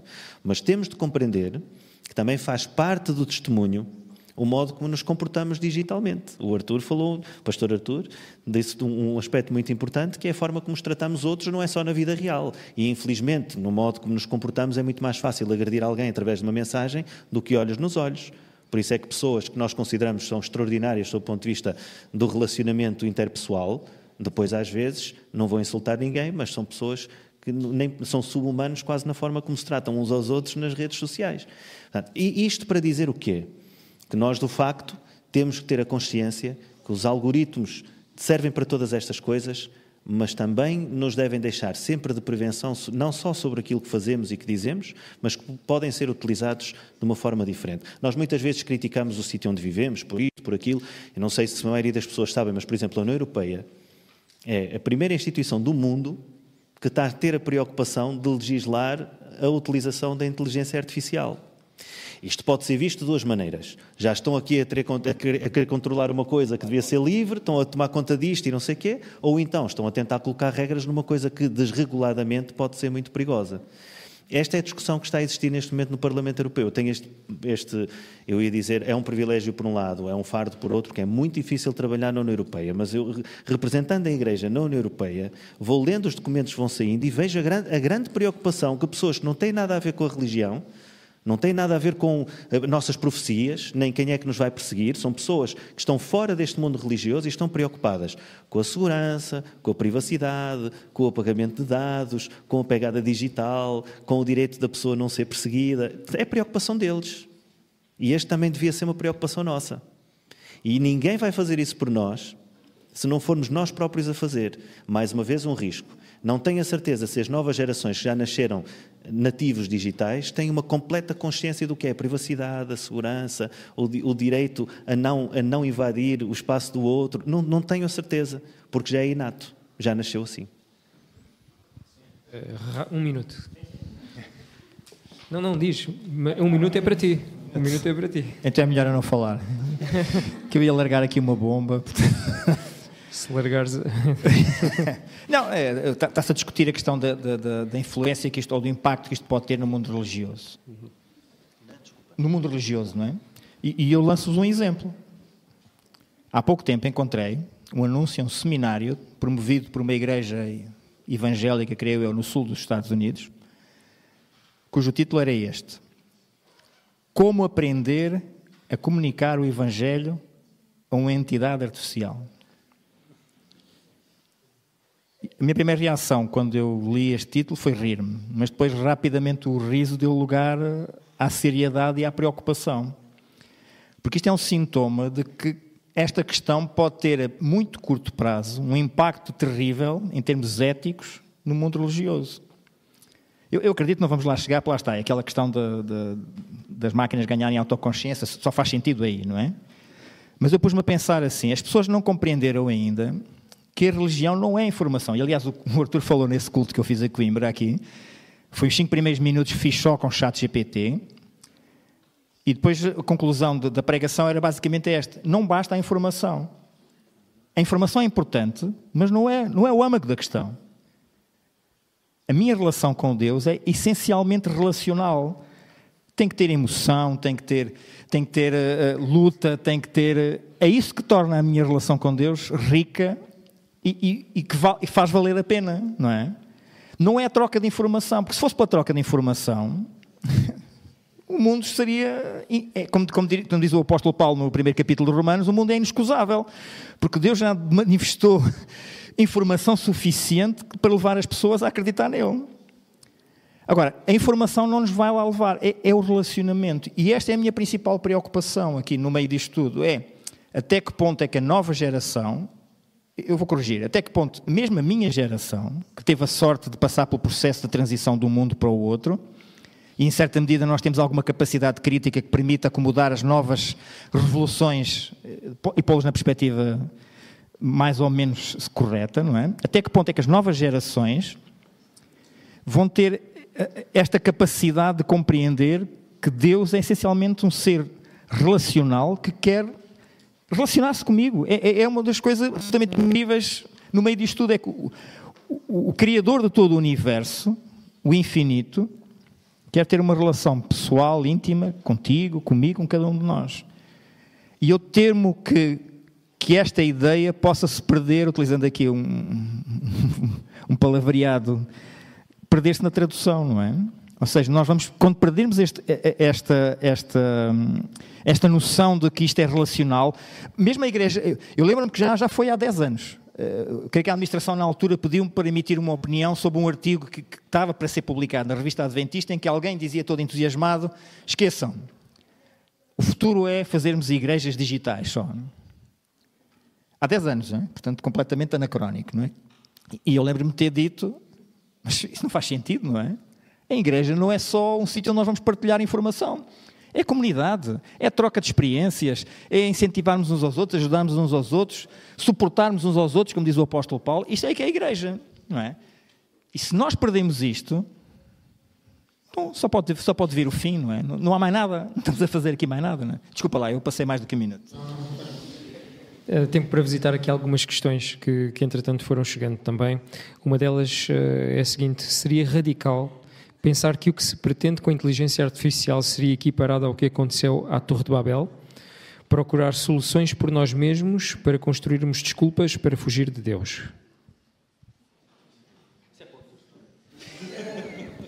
Podemos perguntar ao ChatGPT.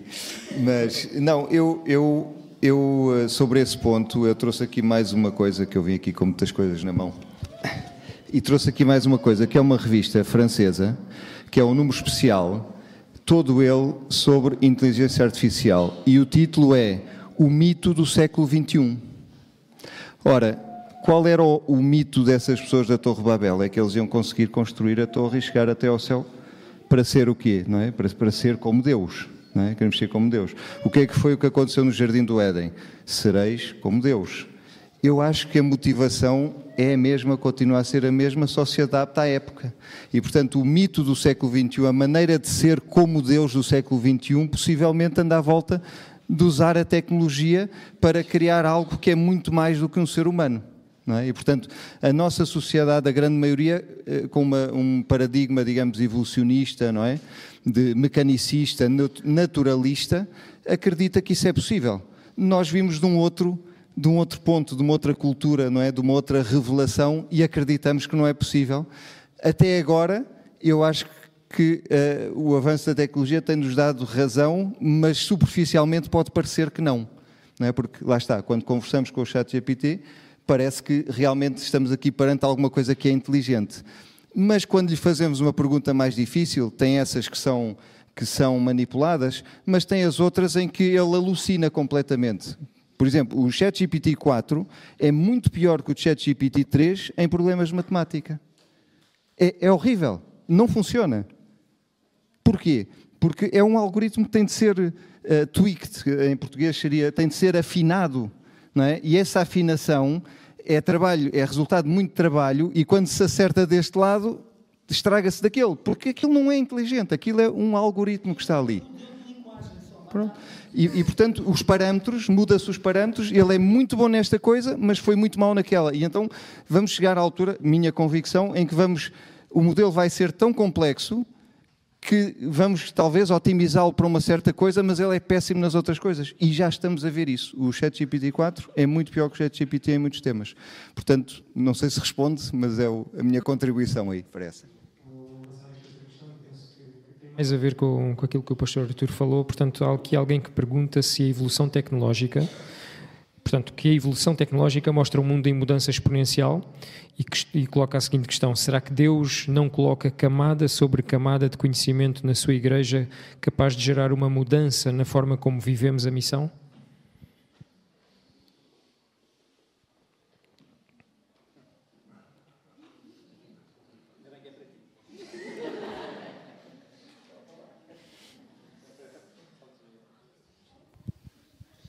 Se Deus não, não coloca camada sobre camada, uh, Deus camada coloca, ou seja, Deus nunca deixou de nos revelar a sua vontade. Todo o problema da Igreja e ao longo dos séculos todo o problema do povo de Deus foi como é que nós a interpretamos, como é que o que é que nós fazemos com ela, com essa revelação, como é que nós a vivemos. E esta questão tecnológica não é uma questão que se nos escape. Mas também não a vemos, ou pelo menos eu creio que a Igreja não a deve ver assim, como, uh, uh, desculpem uma expressão, a besta do Apocalipse. Ela é apenas um, um, um processo no, no conhecimento humano que nós, com o qual nós temos que viver e com o qual nós, cristãos do século XXI, temos que encontrar respostas uma convivência e aprender com isso no que é que isso nos é útil no cumprimento da nossa missão. Estamos a ter um trimestre sobre a missão.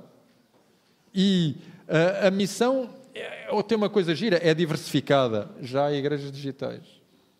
E a igreja está a apostar em igrejas digitais. Por muito que isso choque comigo, e por muito que abale aquilo que eu acredito, e estou absolutamente de acordo com o Paulo, a igreja ou é relacional e, e, e humana ou não é, mas é verdade que se eu posso alcançar determinado conjunto de pessoas que em determinadas situações e ocasiões não são alcançáveis de outra maneira, então eu posso começar por aí.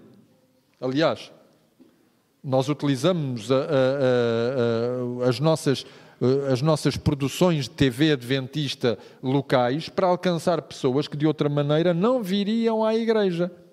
Porque aquilo que eles querem saber é o que é isto, o que é esta igreja, o que é que ela acredita, como é que ela convive. Deixa cá ver como é que ela é. E estas igrejas digitais criaram-se, por exemplo, na pandemia, quando estava tudo fechado, ou seja, não havia capacidade de chegar a qualquer sítio. E isto aconteceu aqui em Coimbra, ou mesmo que aconteceu na minha igreja, na altura da Amadora, quando nós reabrimos. Uma parte da igreja tinha-se evaporado, não sei por onde é que eles foram, e a outra parte da igreja que chegou, eu não conhecia todos. Eu não sabia quem eles eram. Aliás, eu durante os meus 30 anos de ministério, Nunca alcancei o recorde de, em 5 anos, ter batizado 70 pessoas. E foi preciso uma pandemia para me acontecer isso, quando eu fiz o somatório final dos 5 anos. Nos últimos dois, aquilo foi exponencial o número de batismos e foram 70. E nós perguntamos-nos como é que isto foi possível, ou seja, como é que uma catástrofe, que foi uma pandemia, deu origem a que as pessoas de repente despertassem, se calhar até pelas razões erradas, isto vai ser o fim do mundo. Mas com as respostas certas nós podemos corrigir isso e ajudar as pessoas a perceber o, o que é a Bíblia, o que é Deus, o que é Jesus Cristo e o que é que Ele quer para a vida delas.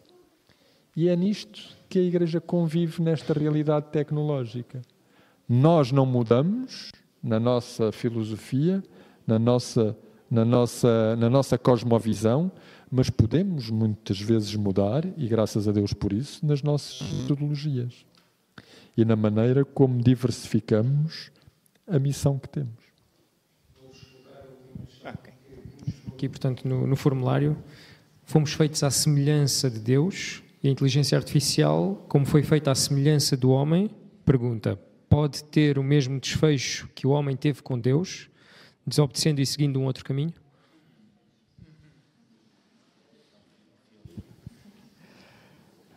Eu acredito que não vai acontecer no meu tempo de vida útil e acredito que não vai acontecer de todo, porque é assim, isso é uma antropomorfização da máquina. É pôr a máquina sentimentos e características que nós, como seres humanos, temos. A máquina não é ambiciosa. Expliquem-me só porque é que a máquina vai ser ambiciosa. Faz sentido, não é? A máquina foi criada para servir, para cumprir um propósito, não é? Nós é que olhamos para os filmes, e há muita ficção científica nisso, não é? A revolta dos robôs, não é? Que vão, vão tomar, quando os, quando os robôs de repente vão tomar conta disto tudo. Isso vai ser uma realidade se houver uma mente humana por detrás que determine que isso tenha que ser assim. Não tenho a mínima dúvida que se nós continuássemos por aqui muito mais, muito mais anos, eu não acredito que vamos continuar muito mais anos, mas se nós continuássemos por aqui muito mais anos, nós iremos ter exércitos que são os robôs, que vão lutar uns com os outros e por aí fora, não é? Mas eu pessoalmente não acredito que vamos chegar a esse ponto, é? Embora com esta questão da inteligência artificial causal já começa a ter mais dúvidas, não é? Porque se as máquinas começarem a perceber a causa, porque é que os dados são gerados, porque é que as pessoas mentem para chegar a um determinado objetivo, podem eventualmente aprender esse comportamento, não é? Mas não, não acredito que isso vá acontecer nos próximos 10, 20 anos, embora também dissesse isso há 10 anos que não havia chegar e de repente, 3 ou 4 anos depois, apareceu o chat GPT, portanto, se calhar é melhor estar calado e não dizer nada. Mas, não, honestamente, olhando para aquilo que eu conheço da profecia, acho que não faz sentido e não se encaixa de todo nisto, não é? Naquilo que nós conhecemos, portanto como o Miguel dizia no início, isto pode ser, um, um, digamos, um crescimento abrupto e depois uma estagnação. Vamos ter aqui limitações. As pessoas não se aperceberam ainda, mas vamos admitir o seguinte cenário. O chat GPT foi produzido, foi criado com informação gerada por seres humanos. Certo? Agora vamos imaginar que todos os seres humanos à face da Terra deixam de produzir informação nova e passam a máquina a realimentar-se da sua própria criação, entre aspas, porque não é criação. Não vai haver mais conhecimento. Vamos parar. A máquina só vai ter futuro se houver seres humanos a alimentar de nova informação e novo conhecimento. Porque mesmo a, inteligência artificial generativa, não é, como o Miguel disse bem, ela produz uma visão diferente da realidade, porque não é exatamente uma cópia da realidade, mas não introduz inovação, não introduz, não é? E, e mesmo aquelas imagens bonitas que, que sobretudo quem é aqui de Coimbra tem visto sábado após sábado aqui, aquilo não é a máquina que é genial, é o Ruben que é genial, que trabalha com máquina e que lhe dá as instruções certas para ela produzir o conteúdo e informação. Eu gostei imenso da, da imagem de hoje. Quando ele mostrou a imagem, eu disse assim, ele, ele disse-me assim, pá, eu, eu se calhar não, não apanhei bem a essência da pregação. Ruben, está brutal isto. Mas quem é a genialidade?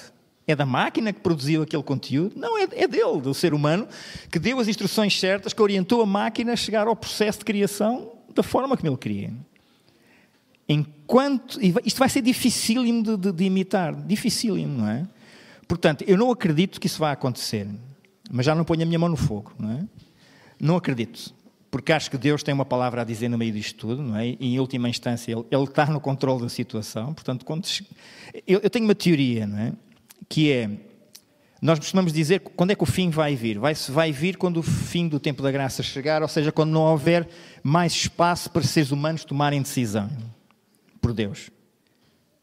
Se calhar esse, esse, esse, tempo não está assim tão distante. A partir do momento em que nós vamos ter máquinas a, a, a terceirizar a sua decisão, a, perdão, vamos ter seres humanos a terceirizar a sua decisão numa máquina que já sabemos que não acredita em Deus, porque foi pré-programada para não acreditar em Deus, Quer dizer que vai deixar de haver espaço para as pessoas tomarem uma decisão por Deus, porque as pessoas vão tomar todas a decisão que a máquina lhes diz que devem tomar.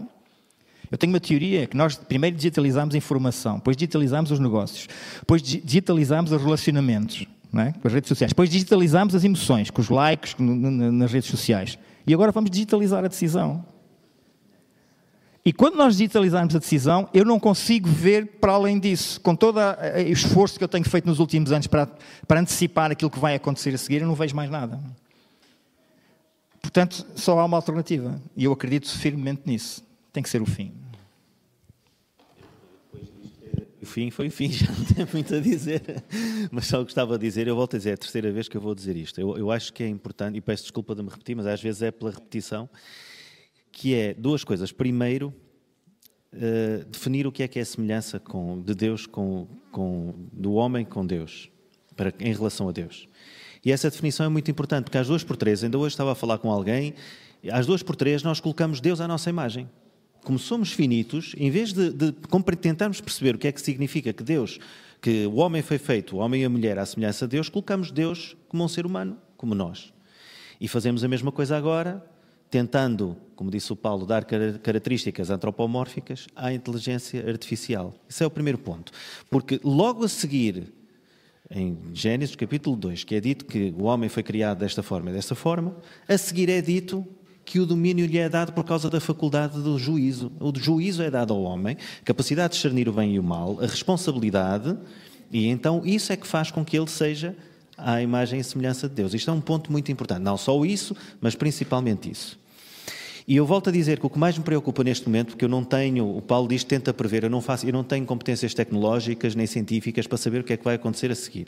Uma coisa eu sei, nós estamos muito preocupados em que as máquinas se tornem ser humanos. E menos preocupados em que os seres humanos se tornem máquinas, em que nós olhemos para as pessoas como consumidores, em vez de ser como beneficiários da nossa atenção. Nós olhamos para, para a quantidade de decisões das pessoas como metadados e deixamos de haver como pessoas com autonomia de decisão.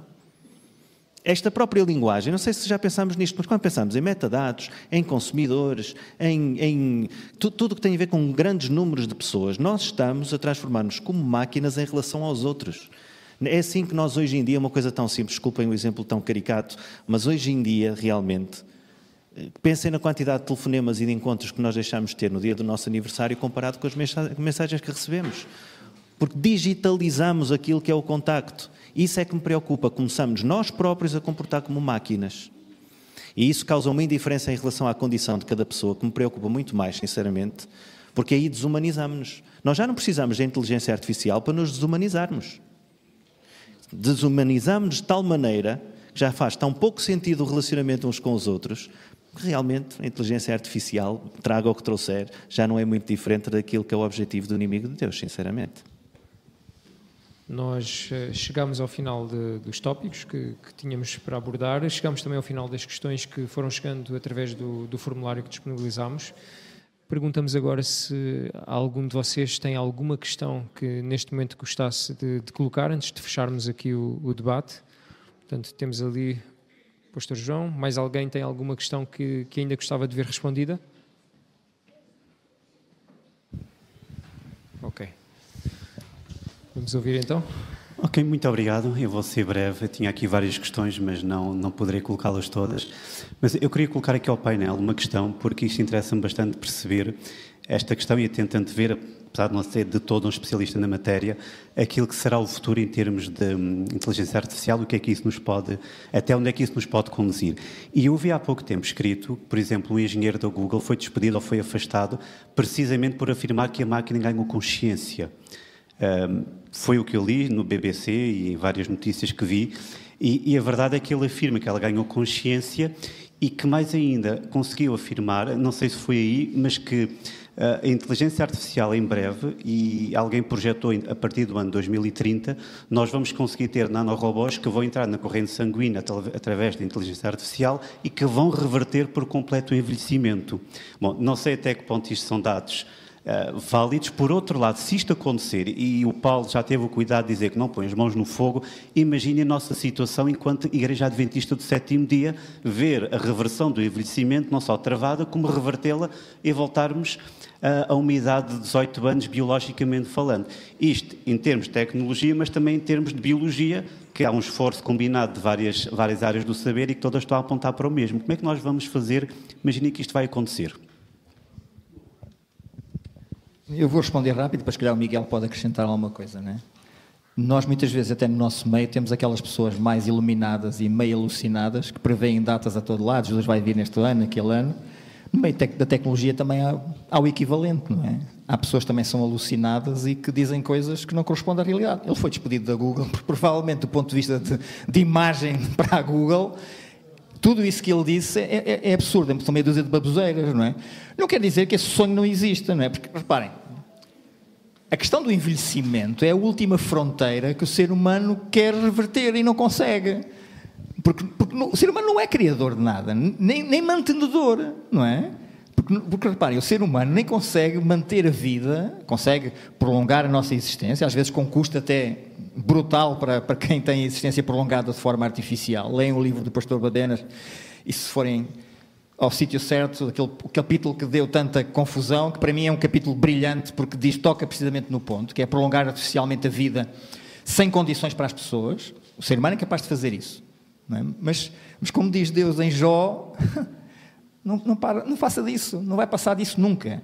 Embora haja o sonho, não é? Assim como havia o sonho da Torre de Babel de tocarem o céu e evitarem. Isso é o sonho do ser humano que está desligado de Deus. Portanto, meus amigos, se têm algum meio, medo, algum receio de inteligência artificial vá fazer coisas. Não, eu não acredito que vá. Vai causar uma disrupção na sociedade? Vai, porque basta só nós pensarmos na quantidade de empregos que vão ter que ser reconvertidos. E se tiverem curiosidade, vão ao Google, se aqui, estão aqui jovens pré-universitários, se estiverem aqui, vão ao Google e ponham assim: que profissões é que não vão existir daqui a 5, 10 anos? E depois vejam a lista e vejam que está lá aquela para onde vocês queriam ir, repensem a vossa estratégia, não é? É inevitável isto. Aquilo que está a acontecer é isto, está-se a suceder a um ritmo cada vez tão, tão mais rápido que não nos, dá, não nos dá sequer tempo de nos adaptarmos. Não é? Mas agora, esse é o único problema que eu antevejo, é, é uma disrupção social que vai ter que acontecer. Porque eu olho e, e digo-vos, não vai haver capacidade do nosso sistema educativo, nem do meio profissional, de fazer uma reconversão assim tão rápida das carreiras das pessoas, o que vai gerar alguns problemas sociais, como podem imaginar, não é? Neste momento, a profissão que, está a dar, não é? É ciência de dados, não é? Que é toda a gente, porque é aquilo que vai ser preciso. Mas nem toda a gente tem perfil para ir para a ciência de dados. E o pessoal das, das humanidades? os, os, artistas, não? os criadores, que vão ser substituídos. Eu que sou um nabo e em 10 minutos faço um design bonito para qualquer coisa. Não é? Agora, tirando isso, não se preocupem, nenhum robô vai entrar por vossa casa adentro e expulsá-los da vossa cama, não vai acontecer. Como diria o Paulo, a minha preocupação não é com a tecnologia, é com o ser humano. Porque o problema está em nós, não está na máquina. E se nós nos desumanizarmos, e há estudos que dizem que os níveis de empatia estão a decrescer a um ritmo brutalmente, nos últimos 10 anos 40%, nós estamos a tornar máquinas. Não deixa de ser curioso aqui um paradoxo curioso. Temos as máquinas a tornarem-se em pessoas e temos as pessoas a tornarem-se em máquinas. E é brutal, não é? E eu, eu quero acreditar que nós temos uma responsabilidade social, moral e espiritual para não entrarmos nessa onda, não é? Porque se nós entramos nessa onda, estamos a, a negar tudo aquilo que Deus nos pede para fazer, que é sermos o último bastião, se for caso disso, da humanidade aqui nesta terra. É? é a semelhança com Deus que o Paulo falava, exatamente. Aliás, essa é a mentira do Éden, não é? Essa é a mentira do Éden. A mentira do Éden é não morrereis. É que, e, e, não admira, nós hoje sabemos que não é preciso a inteligência artificial. Já houve pessoas com muito dinheiro que se puseram no frigorífico à espera de que aconteça uma, um milagre científico sobre a qual elas voltem. Ou, ou sai cabeças, ou vai cérebros, ou seja o que for. Mas elas querem voltar de qualquer maneira, porque isso é o desejo do homem. Se vocês repararem em alguma filosofia ateia, hum, o que lá está é a substituição do ser humano a Deus. Não é só Nietzsche dizer Deus morreu, viva o super-homem, é toda a filosofia daquela altura dizer assim, então e a eternidade como é que se resolve? Maneira simples. Na forma como o ser humano se multiplica, isto é, na forma como ele gera outras pessoas, e ele pode gerar isto ad infinito, uma vez que não existe, não existe fim, isso é a eternidade. Ou seja, eu sei que vou morrer porque sou finito, mas eu deixo geração e geração vai deixar geração, e assim sucessivamente, e este é o desejo de eternidade. O homem tem dentro de si, e é o que dizia Salomão, Deus colocou dentro de nós o desejo da eternidade, o sentimento e o desejo da eternidade. O problema é que nós perdemos-la. E recuperamos-la de outra forma, mas essa mentira é a mentira com a qual nós todos somos com a ilusão. Eu não dizia só a mentira, a ilusão. A ilusão de podermos fazer por nós próprios aquilo que é impossível. Vamos.